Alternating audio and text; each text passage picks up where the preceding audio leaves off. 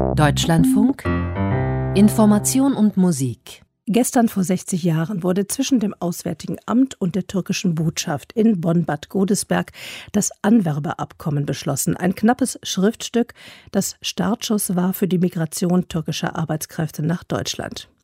Als Dreijährige zog auf diese Weise auch die Journalistin Hatice Akgün mit ihren Eltern von Anatolien ins Ruhrgebiet. Eine Migrantin der zweiten Generation aus einem Elternhaus, in dem vornehmlich Türkisch gesprochen wurde, während sie als Tochter Ausbildung, Abitur, Studium, beruflich Karriere machte und sich seitdem in Interviews dagegen wehrt, als Vorzeigetürkin etikettiert zu werden. Alle zehn Jahre spätestens aber holt sie das wieder ein, so auch jetzt angesichts des 60-Jahre-Jubiläums. Ich habe sie vor der Sendung gefragt, diese Zehn-Jahres-Routine in der Reflexion über das Anwerbeabkommen. Nervt das oder wird's besser? Trifft man langsam den richtigen Ton? Das ist so eine äh, immer wiederkehrende Frage. Ich bin ja jetzt auch nicht mehr die Jüngste und ich habe noch sehr, sehr präsent die 50 Jahre, die vor zehn Jahren, da saß ich mit Angela Merkel und damals noch mit äh, Präsident Erdogan in bester Freundschaft äh, hier im Auswärtigen Amt und wir haben 50 Jahre deutsch-türkisches Anwerbeabkommen gefeiert. Ich habe so ein bisschen das Gefühl, dass es irgendwie täglich, äh, nicht täglich, aber jahrzehntlich äh, grüßt das Murmeltier. Und äh, ich freue mich natürlich, dass die Aufmerksamkeit da ist. Und ich hoffe natürlich, dass diese kurze Aufmerksamkeit, die ja bei solchen Jahrestagen immer ist, auch dazu führt, dass, ähm, ja, dass sich vielleicht doch irgendwann das bei den Menschen einläutet, dass wir ja schon seit 60 Jahren hier sind und außerdem wir diese ja, diese, diese Feierlichkeit zwar schön sind, aber im Grunde sind wir ja schon längst Teil dieses Landes. Das wollte ich eigentlich sagen. Wahrscheinlich muss man die Unterschiede äh, ja in noch mehr als Dekaden messen. Äh, es gab ja immerhin, wenn wir ganz weit zurückdenken, auch noch eine Diskussion, in der wir darüber diskutieren äh, mussten, ob Deutschland ein Einwanderungsland ist oder weshalb es noch weiter zurückgedacht, weshalb es nicht so ganz okay ist, äh, von türkischstämmigen Migranten weiter als Gastarbeitern zu sprechen. Hm, ich habe mir letztens darüber Gedanken gemacht, wann ich das erste Mal gehört habe oder seitens der Politik gehört habe, dass Deutschland ein Einwanderungsland ist. Und da hatte ich wirklich schon meine ersten grauen Haare. Noch nicht viele, aber ich hatte das eine oder andere graue Haar. Also es ist noch nicht so lange her, dass äh, Deutschland wirklich ähm, oder von politischer Seite aus äh, das thematisiert wurde und das ausgesprochen wurde. Ich kann mich an Zeiten erinnern, wo es wirklich vermieden wurde, das Wort Einwanderungsland in den Mund zu nehmen. In der äh, Kohl-Regierungszeit zum Beispiel wollte man das gar nicht. Irgendwann kamen dann so komische Begrifflichkeiten wie Zuwanderung. Das heißt dann, die Leute kommen zu uns, also die wandern nicht ein, sondern die kommen einfach so zu uns. Und das hat natürlich extrem dazu beigetragen, solche Begrifflichkeiten, dass man ähm, Integration gar nicht zugelassen hat von der Mehrheitsgesellschaft. Auf der anderen Seite gibt es natürlich aber auch ganz viele Menschen, die hier leben, die schon seit 60 Jahren hier leben, türkischstämmige, die seit 60 Jahren hier leben und trotzdem sich immer noch, wenn man sie fragt, wo, wo sie sich hingehörig oder zugehörig fühlen, äh, die Türkei sagen. Also es gibt auch wieder so einen Rückschritt, ganz besonders auch in der dritten und vierten Generation. Ja, wie kommt es ähm, zu diesem, Sie sagen, Rückschritt, zumal ja die Türkei, die die Migranten der ersten Generation verlassen haben, eine andere Türkei war als die Erdogan-Türkei dieser Tage, eine andere Türkei auch als die, der Sie sich emotional verbunden fühlen? Also ich, ich jetzt, ich bin ja die klassische zweite Generation, also ein Gastarbeiterkind quasi. Ähm, und für mich war die Türkei nie mein Heimatland. Also meine, für meine Eltern ist es das Heimatland, mein Heimatland. Also ich, meine Heimatstadt ist Duisburg. Äh, ich würde jetzt Heimatland ist natürlich Deutschland, aber ich komme aus Duisburg und ich bin in Duisburg sozialisiert. Und wenn mich jemand fragt, woher kommst du, komme ich natürlich aus Duisburg, ganz klar. Ähm, aber äh, Sie haben vollkommen recht, die Türkei hat sich auch verändert. Aber ähm, nochmal die kleine Ausführung, warum sich gerade Menschen in der dritten und vierten Generation, die ja eigentlich noch nie in der Türkei gelebt haben und viele von denen ja auch als deutsche Staatsbürger geboren werden hier in Deutschland, warum die sich trotzdem zugehörig fühlen ähm, einem Land, ähm, ja, was sie eigentlich nicht kennen, außer vielleicht aus den Urlauben, denke ich ganz logisch erklärt. Ist zwar traurig, aber es ist logisch erklärt, weil in Deutschland jahrzehntelang ähm, es vermieden hat, äh, diese Menschen als Teil der des Landes zu sehen. Also es war immer die und wir und dieses Ausgeschlossenwerden das haben viele Menschen empfunden und irgendwann kam dann Erdogan und hat gesagt, egal ob ihr in Deutschland lebt, egal wo ihr seid, ihr seid alle meine Schäfchen, ihr gehört alle zu mir. Und da gab es einfach so eine Wertschätzung, die sie plötzlich empfunden haben und, äh, und gedacht haben, hm, eigentlich diese Wertschätzung, die werde ich mir in Deutschland niemals erarbeiten können, die werde ich auch niemals bekommen. Ich kann mir eine deutsche Fahne umwickeln und trotzdem werde ich niemals deutsch sein.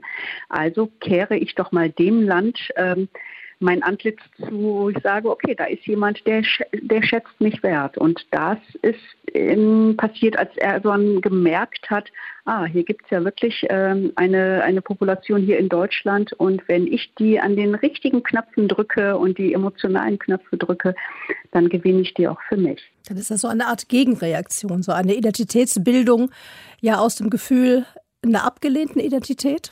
Absolut. Also es ist eine Gegenreaktion. Es ist auch trotz, muss man auch sagen, weil es sind ja sehr viele junge Menschen, die plötzlich äh, äh, die Türkei als ihr Heimatland entdecken, wo ich mich dann auch immer frage, wie könnt ihr das eigentlich äh, so empfinden oder wahrnehmen, weil ihr habt ja nie in diesem Land gelebt und ganz viele sprechen ja auch nicht mal die türkische Sprache so wie ihre Muttersprache. Und das wundert mich dann immer, aber das hat eine Menge auch, wie gesagt, mit Trotz zu tun, zu sagen, okay, wenn ihr mich nicht wollt, dann, es gibt da noch ein anderes Land, da gibt es noch einen anderen Präsidenten, der will mich und dann ähm, ist das jetzt mein neues Heimatland.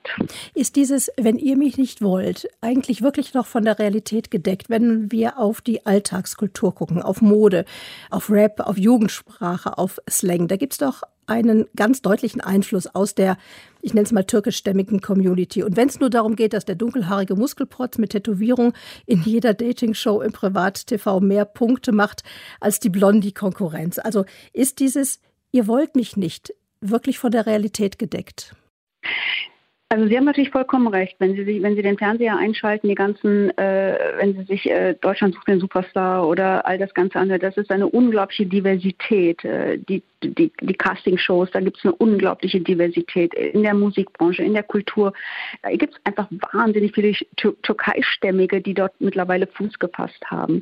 Da haben Sie vollkommen recht. Das Sichtbare kann einen dazu verleiten zu sagen, eigentlich ist das doch gar nicht mehr so, dass die Menschen sich so fühlen müssten, dass sie nicht gewollt sind. Also so sieht es zumindest aus. Wenn Sie sich aber Statistiken anschauen von den, von den Alltagssituationen, von dem Alltag der Menschen, ist es immer noch so, dass sie ersch erschwerte Bedingungen haben, wenn sie zum Beispiel einen türkisch ähm, klingenden Namen haben oder einen arabisch klingenden Namen haben. Es ist immer noch so, dass es extrem schwierig ist für viele türkischstämmige mit, oder mit türkischstämmigen Namen, äh, wenn sie auf Wohnungssuche gehen. Also die alltäglichen strukturellen Zurückweisungen sind viel, viel stärker als das, was man jetzt in der Öffentlichkeit sieht. Also ich denke natürlich auch manchmal so, wenn ich den Fernseher einschalte, ist doch super, ist doch alles divers. Mein Gott, wir haben eine äh, türkischstämmige äh, Tatortkommissarin gehabt. Was wollen wir denn noch? Aber die Realität im Alltag sieht eben auch anders aus. Und da ist es oft so, es gibt strukturelle Benachteiligung und es gibt vor allen Dingen auch Bildungsnachteile. Viele äh, junge Menschen, die, mh, hm, ich bezeichne das mal als gläserne Decke, da nicht weiterkommen. Die kommen bis zu einem bestimmten Punkt. Und wenn es dann darum geht, Chefin oder Chef zu werden, ist es dann doch wieder der Michael oder die Julia, die dann Chefin oder Chef, Chef wird. Die Julia würde nun sagen, es ist der Michael.